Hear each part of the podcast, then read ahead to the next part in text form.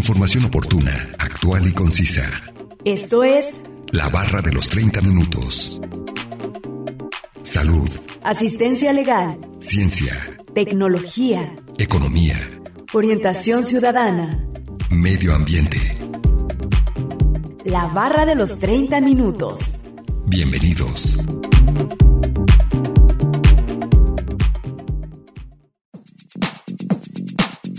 La escasez es la falta de recursos básicos como el agua, alimentos, energía, vivienda, etc., que se consideran fundamentales para satisfacer la supervivencia o de recursos no básicos que satisfacen distintas necesidades en las sociedades humanas en varios aspectos. En economía, escasez no significa que no haya, sino que hay poco en comparación a las necesidades y deseos que las personas tienen. Bienvenidos sean todos ustedes a la barra de los 30 minutos.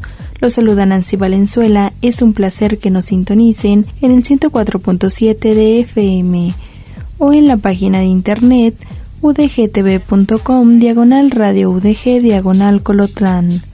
El día de hoy hablaremos acerca de la escasez y nos acompaña un especialista en el tema. Así que no se mueva y síganos sintonizando con este interesante tema. Comencemos a escuchar el primer fragmento de la entrevista e información adicional que hemos preparado para usted.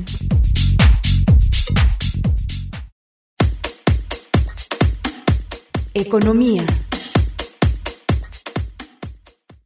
Claro que sí, con mucho gusto. Mi nombre es Héctor Iván del Toro Ríos y soy eh, profesor del Departamento de, de Economía del Centro Universitario de Ciencia Económica Administrativa CUSA. Muy bien, muchas gracias. Para iniciar, ¿nos puede mencionar a qué se refiere el término de escasez? Sí, claro, mira, el término de escasez se refiere al proceso de, eh, por ejemplo, de falta de, de cierta clase de, de productos dentro de alguna actividad. Por ejemplo, si lo vemos dentro de lo que viene siendo la canasta básica, vendría siendo eh, la falta de eh, suministros de bienes alimenticios que se pueden tener dentro de una de una economía. Entonces, en este caso pueden ser tanto de carácter alimenticio como vienen siendo granos, pescado, eh, cárnicos, lo que viene siendo leguminosos, etcétera, etcétera.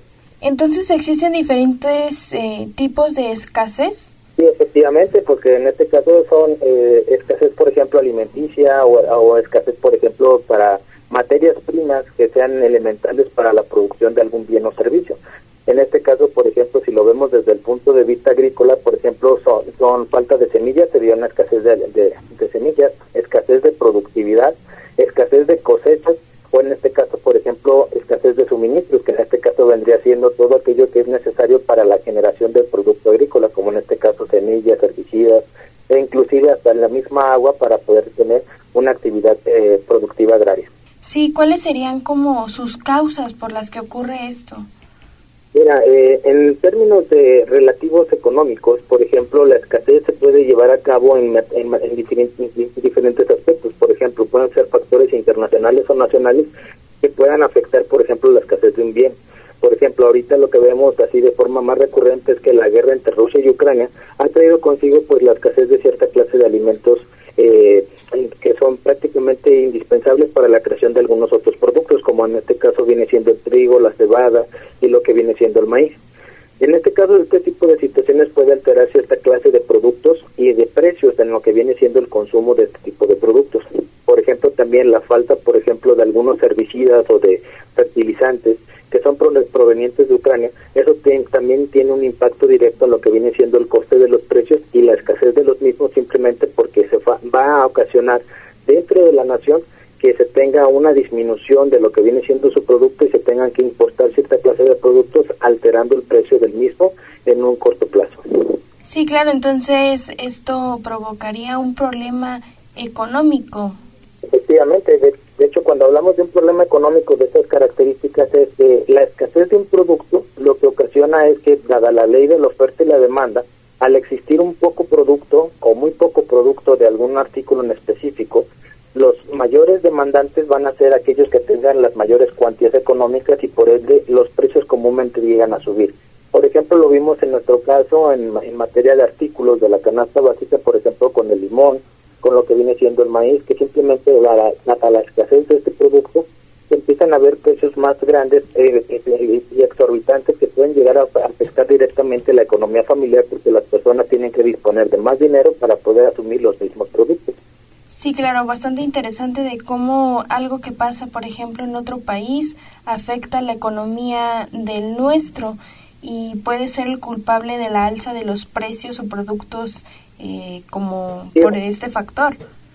Efectivamente, porque por ejemplo, uno de los casos más recurrentes es por ejemplo en materia, por ejemplo, del maíz, que es uno de los productos que se está viendo alterado por factores climatológicos que pueden afectar ya sea por las sequías, por las inundaciones, por los conflictos internacionales o el precio del, de este mismo producto en el factor internacional que pueden generar que existan oscilaciones en los precios y que de esta manera veamos en el corto plazo que los precios están aumentando y por ende todos sus derivados. Recordemos que, por ejemplo, la, el maíz es indispensable para la generación de tortillas aquí en nuestro país. Por lo tanto, al tener una escasez de este producto, se ve obligado a nuestro país a que traigamos productos de otras partes del mundo, trayéndolos con un precio más elevado y hay que recordar que cuando ingresan a nuestro país se pagan cierta clase de aranceles que son impuestos internacionales para la finalidad de que no entren de manera directa este tipo de productos y esto causa que se aumenten los precios y comúnmente el que representa este tipo de costos es el consumidor final, que es el, último que prácticamente asume el producto ya, digamos, en su etapa final para poderlo consumir. Sí, claro. ¿Y a qué llamamos productos sustitutos en relación de la escasez? Los productos sustitutos son muy importantes en el dado caso cuando tienes productos que están siendo alterados muy fuertemente en sus precios. Por ejemplo, una, una de, las, de las características básicas que, por ejemplo, podemos visualizar con los productos sustitutos es que si algunas proteínas, por ejemplo, como los cárnicos, ya sea carne de puerco o carne de res, están teniendo precios elevados por el aumento del, digamos, de, del alimento veterinario que se les da a las vacas para engordarlas, eh, entonces esto trae consigo repercusiones en los precios.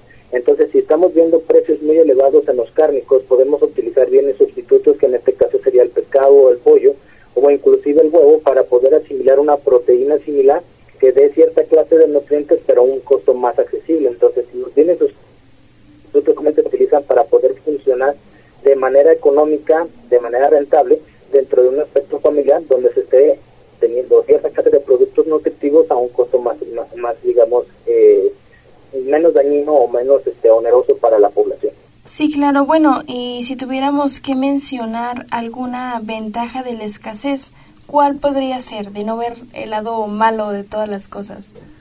Ah, bueno, sí, sí existen cosas buenas eh, desde el punto de vista de la escasez. Por ejemplo, si nuestra ventaja comparativa es que, por ejemplo, tenemos grandes pastizales donde podemos alimentar al ganado y tener de manera, digamos, recurrente una disminución de los costos, esto, por ejemplo, podría ser benéfico para nosotros porque en este caso no estaríamos el gasto de ese tipo de alimentos y en este caso estaríamos vendiendo productos de calidad que traerían consigo que cuando existe un proceso de, en este caso de escasez, nos permita tener una mayor retribución económica por las ganancias que estemos vendiendo. Y eso, por ejemplo, lo podemos ver en el caso, por ejemplo, de los invernaderos que se dedican a la generación de frutos rojos, donde vienen fresas, blueberries, eh, strawberries, y de esta manera como son precios de productos en el entorno internacional elevados y muy demandados en otros países, en el momento de venderlos, si existe escasez y nosotros somos, eh, digamos, abundantes en ese producto, podemos tener distintas eh, divisas internacionales por la venta de estos productos en el entorno internacional. Y por ejemplo, que sea del otro lado de la moneda, de que eh, nosotros ocupemos un producto que es de otro país o que se realiza o que prefiere, a veces preferimos comprar de otro país teniendo aquí mismo en México algunos eh, recursos para hacerlo. Sí, efectivamente, si lo vemos desde ese punto de vista, cuando existe un proceso de escasez es una, una negatividad para la población, porque simplemente nos estaremos enfrentando a los precios internacionales de cómo se están estabilizando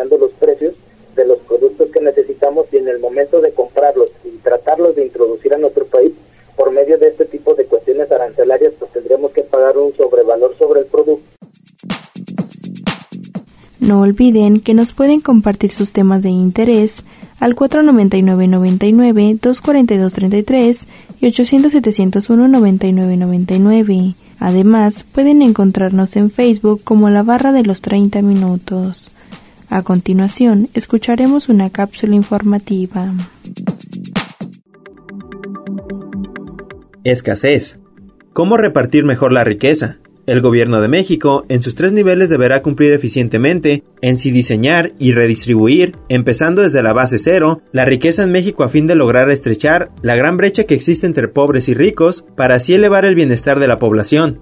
A propósito de lo que está sucediendo, deberemos implementar acciones inmediatas para mejorar el reparto de la riqueza nacional, entendiendo esta como el estado de abundancia de bienes y objetos que ostentan un importante valor monetario, la riqueza refleja y remite a un hecho o situación socioeconómica en la que se encuentran inmersas una determinada persona, y que es la que por supuesto terminará determinando la abundancia o escasez de los bienes valiosos que mencionábamos. En México tenemos al hombre más rico del mundo. Existen 16 personas con más de mil millones de dólares, 252 individuos con más de 100 mil millones de dólares y 2.272 con más de 2 millones de dólares. Lo anterior se traduce en que el 1.2% de la población posee 43% de la riqueza total del país. Cuando hablamos de desigualdad en la distribución de la riqueza, inmediatamente pensamos que irremediablemente los ricos les quitan a los pobres. Esto no es así, la realidad es mucho más compleja. Lo que es un hecho es que el gobierno le toca redistribuir la riqueza, mediante el cobro de impuestos que se traduzca en servicios primeramente a los desfavorecidos, en vez de permitir y propiciar la condonación fiscal de los que más tienen. La creatividad del ser humano es esencial en la vida económica y en el campo industrial, empresarial, profesional y técnico en el ámbito de la responsabilidad social, la justicia y el respeto a la dignidad humana de los trabajadores.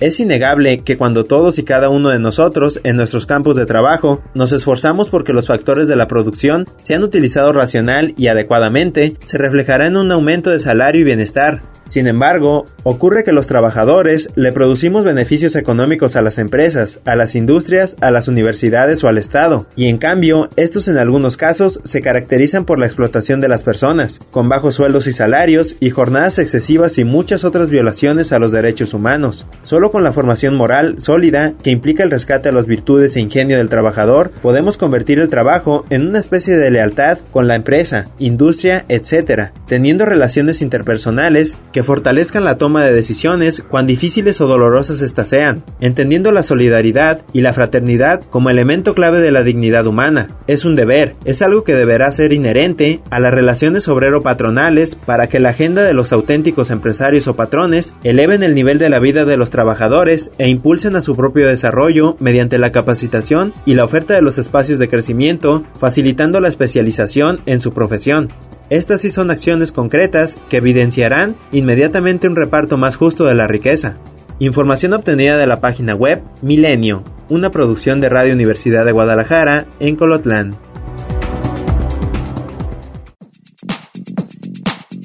Vamos a un corte de estación, regresando escucharemos la última parte de la entrevista a Héctor Iván del Toro Ríos, profesor de Economía del CUSEA. Información oportuna, actual y concisa sobre temas diversos. La barra de los 30 minutos. En un momento continuamos.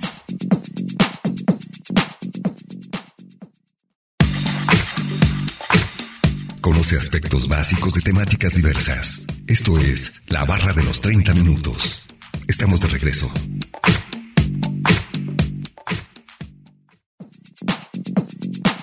Ya estamos de regreso en la barra de los 30 minutos en el 104.7 de FM o en la página de internet udgtv.com diagonal radio udg diagonal colotlán. Escuchando el día de hoy el tema sobre escasez.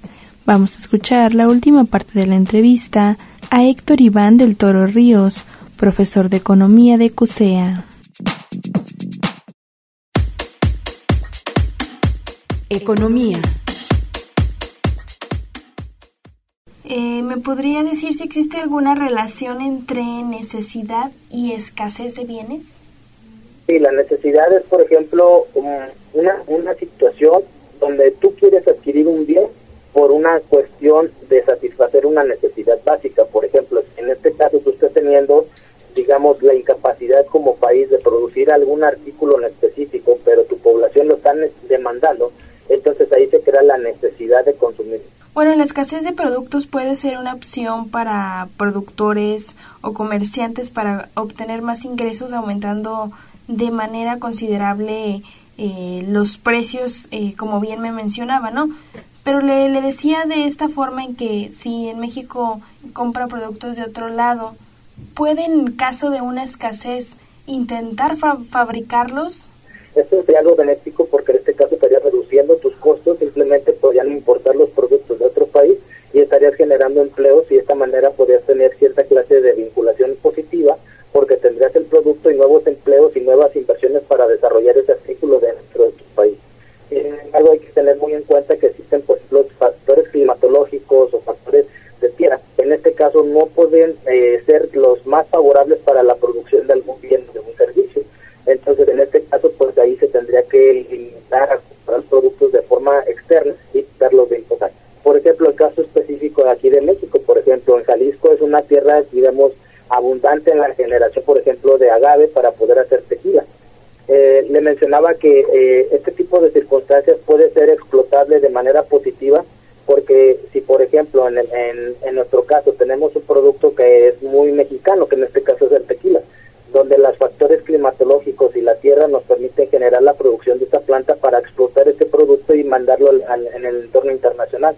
Sin embargo, hay algunas partes del, mundo que no es tan favorable y la planta no se da de la manera circunstancial necesaria. Por lo tanto, aquí en este caso le quedaría al otro país que no tiene esa capacidad únicamente la oportunidad de importarlo porque su, su, su tierra no le permite cultivar ese tipo de productos. ¿Existe alguna manera para evitar la escasez? Sí, efectivamente, eh, muchas veces hay algunos artículos que por su capacidad o forma de aletargar lo que viene siendo eh, su uso, eh, se puede almacenar. Entonces, por ejemplo, eso lo vemos en el tipo de, por ejemplo, de productos como granos, como lo que viene siendo la cebada, el trigo, la avena, el maíz, que si, si tiene bajo ciertas clases de circunstancias pueden aletargarse su, su duración y de esta manera ser más prudente para poder tener una forma de evitar la escasez en un cierto momento.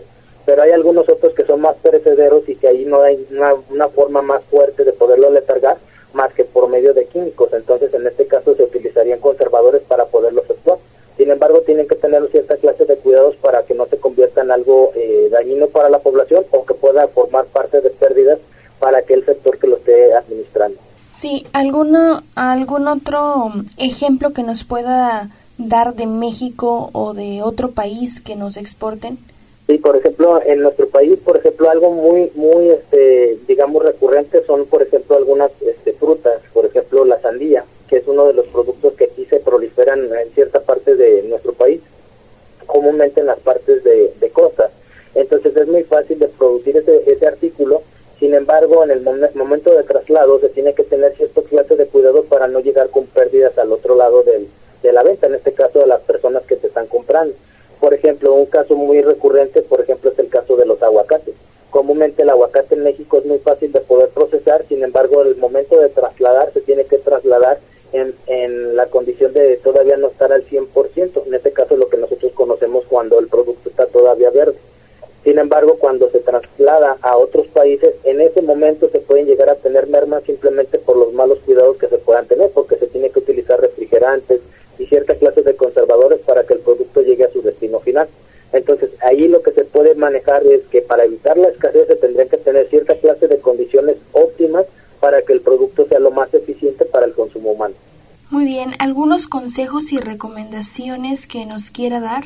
Sí, claro, mira, las recomendaciones más importantes es hacer compras inteligentes, porque, por ejemplo, ahorita tenemos una situación donde los factores inflacionarios también influyen en el aumento de los precios de la canasta básica.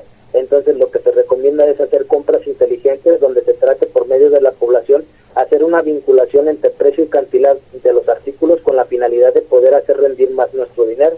Otra de las recomendaciones serían disminuir los gastos hormigas porque recordemos que el gasto hormiga es una fuga económica muy fuerte para la economía familiar y que comúnmente son gastos superfluos que comúnmente la población no necesita en cuestiones alimenticias y al estar en una situación donde la inflación es muy alta y los precios están siendo muy elevados, pues puede tener una afectación en el corto plazo simplemente por tener una mala administración de, nuestra economía. Por lo tanto, se recomienda a la población hacer un presupuesto familiar para poder visualizar cuánto es lo que ingresa a mi hogar y cuánto es lo que estoy destinado a pagar en créditos o en tarjetas de crédito y de esta manera tener bien asociado cuánto es lo que tengo que pagar en este tipo de condiciones y visualizar cuánto es lo que me resta para poder adquirir bienes y, servicios.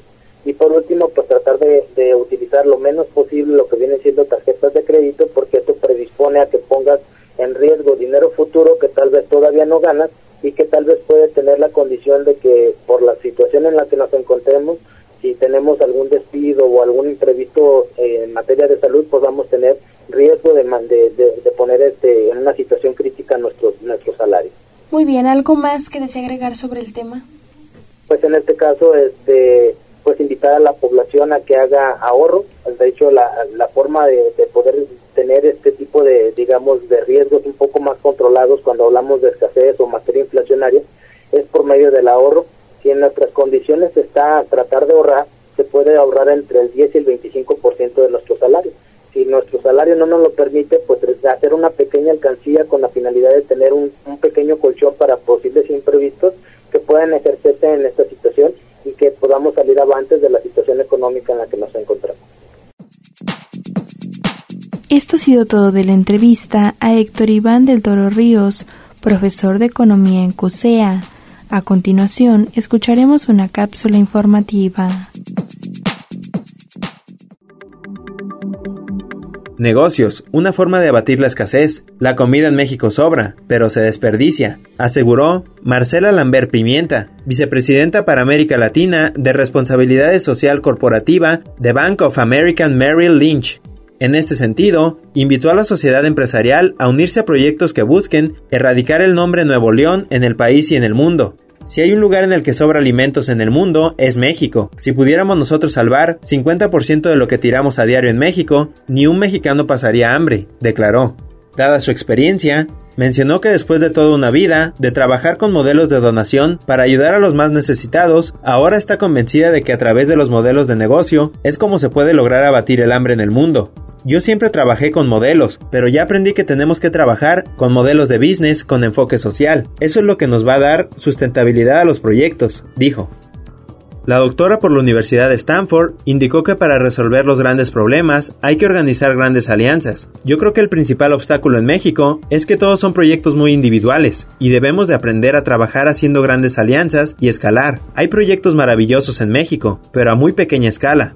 La otra cosa es buscar innovación. Es difícil, pero hay ejemplo en todo el mundo de proyectos muy exitosos, precisó. Para ello, mencionó uno de Egipto, donde los kilos son de 800 gramos, pues el faltante es una donación al combate del hambre. Por otra parte, la especialista destacó que primero se debe cambiar la mentalidad ante la pobreza alimentaria. Hasta hoy, en México nunca habíamos hablado de erradicar el hambre. Tenemos que cambiar nuestra mentalidad y hablar de ello. Tenemos que tener un mapeo muy grande de dónde están las personas que tienen necesidad. En México hay un fenómeno de gente que pide alimentos a los bancos de alimentos y los usan para vender y esas cosas. Si quieren credibilidad, tienen que hacer un proyecto muy bien hecho y controlado, subrayó. Además, Lambert Pimienta resaltó lo esencial de involucrar a todas las organizaciones civiles en este combate. Hay que hacer un mapeo de todas las organizaciones que pueden ayudar y a las que no están profesionalizadas hay que ayudarlas, capacitarlas y rescatarlas. Tenemos que estar juntos con el Pacto Mundial, cuyo segundo objetivo es erradicar el hambre, puntualizó. Información obtenida de la página web Milenio, una producción de Radio UDG en Colotlán. Acabamos de escuchar la segunda cápsula informativa y vamos a concluir con el tema de escasez. Agradecemos la entrevista a Héctor Iván del Toro Ríos, profesor de Economía de COSEA. No olviden que si se perdieron algún programa pueden escucharlo o descargarlo desde udgtv.com, diagonal radio UDG, diagonal Colotlán. Dar clic en la opción podcast y después seleccionar la barra de los 30 minutos donde encontrará todos los temas. Sigan sintonizando y no olviden escucharnos de lunes a viernes a las 11.30 de la mañana y a las 11.30 de la noche en la retransmisión. Y los sábados no se pierda el maratón de la barra de los 30 minutos donde se pasan los cinco temas de la semana. Es un placer haber estado con ustedes. Se despide Nancy Valenzuela. Hasta la próxima.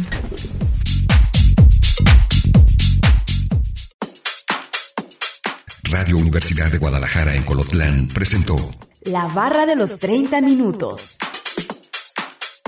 Información oportuna, actual y concisa sobre temas diversos. Gracias por habernos acompañado.